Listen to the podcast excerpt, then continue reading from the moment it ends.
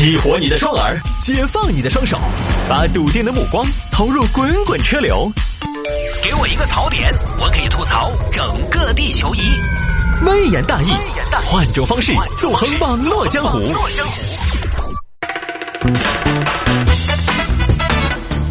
来，欢迎各位继续回到今天的微言大义。有听众朋友说摆一下这个男子捡手机向女失主要五百块钱好处费，说的是广东东莞这儿一位女士前段时间手机掉了，被一名男子捡到了。喂，你好，是是你捡到我的手机了吗？是啊是啊，我还给你啊。好啊，谢谢啊谢谢啊，也不用谢谢。那个地址我给你说一下，就是九眼桥，你过来吗？行行，我过来我过来啊，赶我来。这边双方一见面呢。手机是你的吗，妹儿？是我的，谢谢谢谢谢谢大哥啊！哎，你等一下，怎么了，大哥？我这儿帮你捡到，在这儿等你。我是希望，我是希望你这边还是给我点好处费哦。什么东西？你你的四川话发音能不能标准一点？我啥四川话发音不标准？好处费，好处好处费呀？对呀，大哥，那你这拾金不昧，你要啥好处费呀？我不是拾金不昧，纠正一下。不是啊，你就是大哥，你这就是拾金不昧啊！你这你这还不是拾金不昧吗？你这是高风亮节、高洁清风、风度翩翩、翩翩君子，子承父业啊！你跟我在这耍成语接龙嗦？不是啊，大哥，大哥，你看你拾金不昧捡了手机来找我退，你看你这这么高大伟岸的形象，你这好处费是不是把自己给整小了？我本来就不大，好处费肯定是要收的。行吧，也行也行，我也确实耽误您了。多少？你给我五百嘛？多少？五百？五百？大哥，五百你这是我手机才多少钱呢？那你这个好处费也不是说你手机贵我就多收，你手机便宜我就少收，没得那个道理。你手机好多钱，我收好多好处费，那是核算的我的耽误的时间和精力那个东西。大哥，您这个有点乘人之危了吧？那我如果不还给你，不捡到，你手机是不是就没得了？你这个手机好歹有三千四千，是不是？你搞不好你手机上还有点重要的资讯，还有点重要的资料、重要的电话、重要的通讯录。你再比如说，你手机，我看你有十三个那个号，里头那么多婚事，你那个掉了，你找不回来了，你那个，你这个东西我收你五百不过分噻？就这这这 样，大哥不说了，打个折。打折，好处费那个东西哪在打折？你最近不是双十一吗？全网都打折，你不打？这样我图个吉利，我给你二百五，二百五你才二百五。最后呢，女士是给了男子二百五成交，男子把手机给了女士，就这么一个事儿啊。就这个事儿呢，咱们网上分两派啊，一边的意思是呢，好处费应该五百呢可以商量；一边的意思是这个不值得提倡，传统美德不能丢。其实呢，我们以前也分享过类似的事情。这个事儿呢，我也讲过无数次了。我我就先分享我吧。哎，因为我这个事儿呢，我也讲出包浆来了。我也捡到过手机，我还给人家，人家主动给我钱呢，我都没要。捡到手机还给他，他居然往我手里边塞了一百块钱。因为我这些年我是什么呢？我捡到手机，我为什么还给他了？因为坦白讲，这些年呢，虽然收入也不怎么行，但在玩手机这个道路上呢，我每一款。基本上都是旗舰，因 为你掉一个普通手机，咱也不是说骄傲，咱有点看不上。我捡到，我心想，哎呦，主人家应该挺着急，我就联系了对方，翻了一下电话本嘛，联系了失主的孩子，孩子来给我一百块钱。我当时差点自我介绍，不好意思，我是个明星，对吧？当时失主主动给我，我也没要。我为什么每次讲类似的事情都要把这个事情搬出来？我也有点自己的私心，我是处于一种自己保护自己的私心，因为大家也知道，这种道德类的话题哈，人很容易站在制高点上来进行审判。道德类的话题，旁观者很容易站在制高点上来进行审判。那我呢？如果不站在一个高点上，就会被他们审判。我毕竟又是个明星，我只讲观点。可能会没有说服力，对吧？所以我要站得高一点，你们就把我说不死。我把我拾金不昧的事情分享出来，就先说清楚，老子是做个好人好事的好。你几个休想说我道德崩坏，所以我现在有意无意要把这些事情拿出来说一下。不然他们一天光骂我打广告卖水饺。还是那天节目里边摆那个，一个人自己善不善良他自己知道，这事儿其实就是问心无愧。呃，所以呢，我先把这个事情摆一下，我捡到个手机退了没要钱 啊？这种好人好事先讲到这儿，付到前头，说回来，捡到东西还给失主要好处费这个事情呢，我是觉得你可以说这个男士呢不高尚，但是呢也不能说人家完全没有道理。我觉得对这个哥呢，你只能说对他来说，乐于助人所带来的快乐没有五百块钱值钱。他。不好，但是呢也不算坏，他就是五百块钱能给他带来的快乐大过了拾金不昧给他带来的快乐。其实乐于助人的快乐，快乐值多少钱？我们每个人给出的价码是不一样的。有人经常说快乐无价，但实际上快乐很多时候都待价而沽。真的，快乐很多时候都待价而沽。但有时候开价高了，你也觉得我其实也不用那么的快乐。人活得太快乐了，会玩物丧志。很多朋友都是觉得工作没劲、没意思、不快乐。你要什么快乐？工资给你给够，你可以不快乐。就是我想说的是，快乐这个东西呢，它是一个更高级的生活享受和内心的一种收获体验。这个捡到手机的男子，他为什么要钱？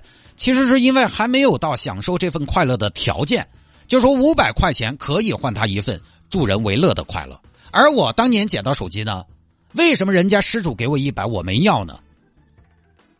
因为我觉得我的拾金不昧的快乐和大气，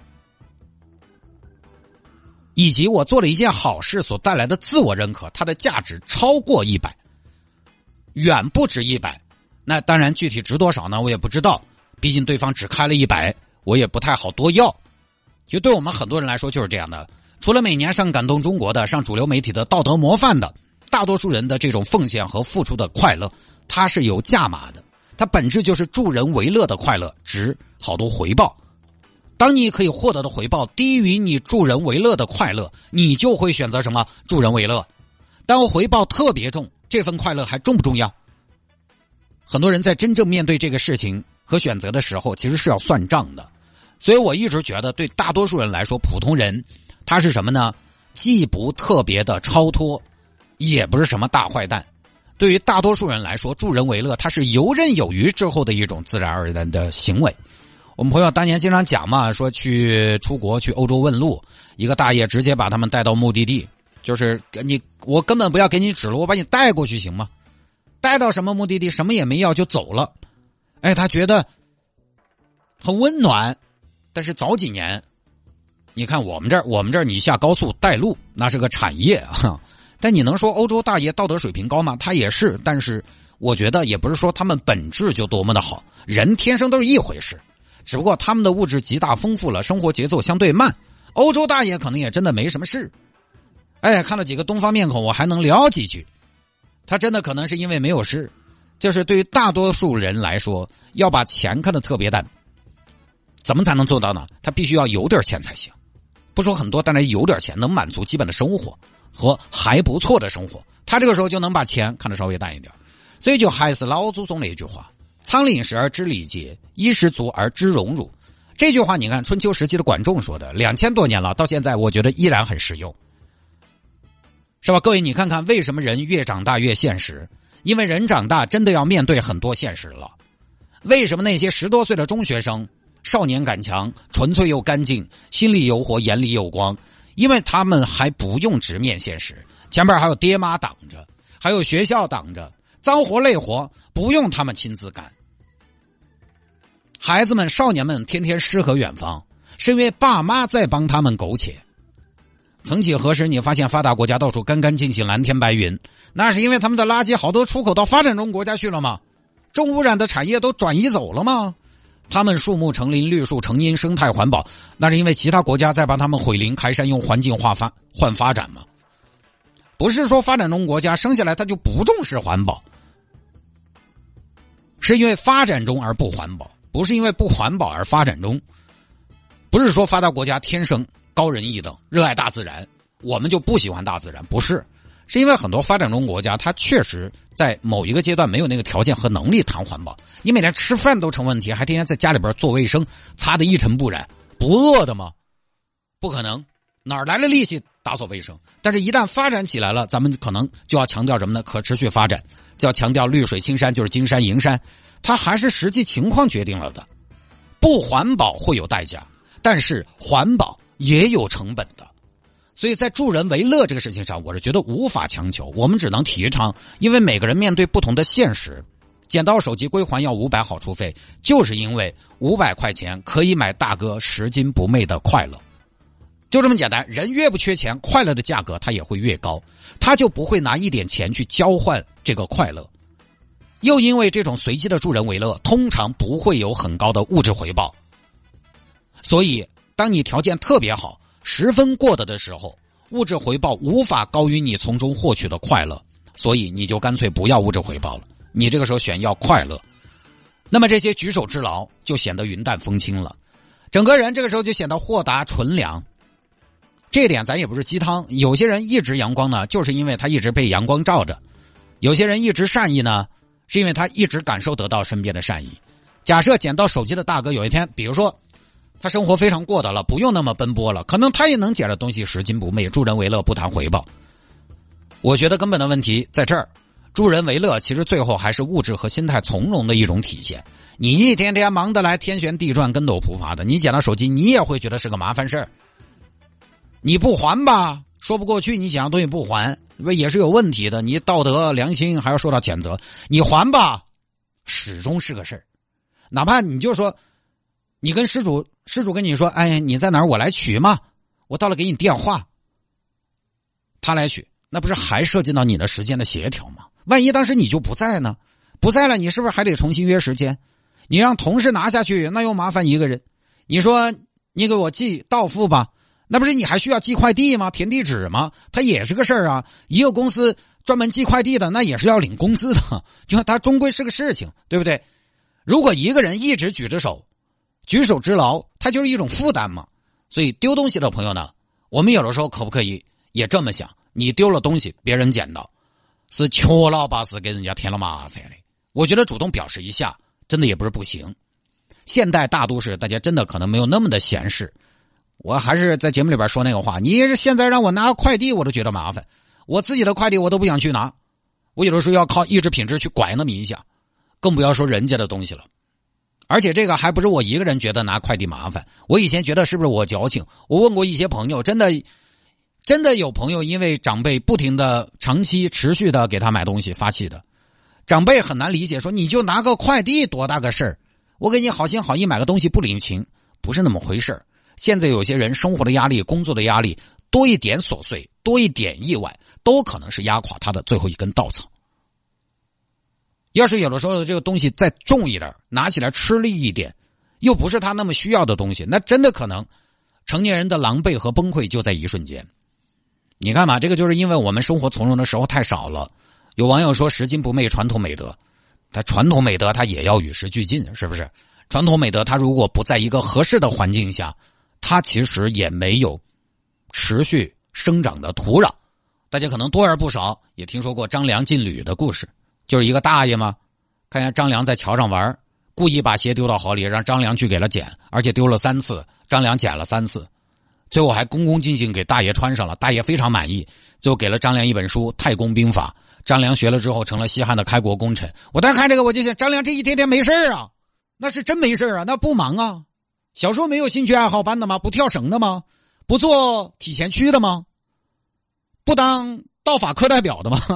这当然是个故事，它不是历史。但是张良能这么做，他就是我们简单理解、粗暴理解，他有个前提条件，他得没事一天闲着。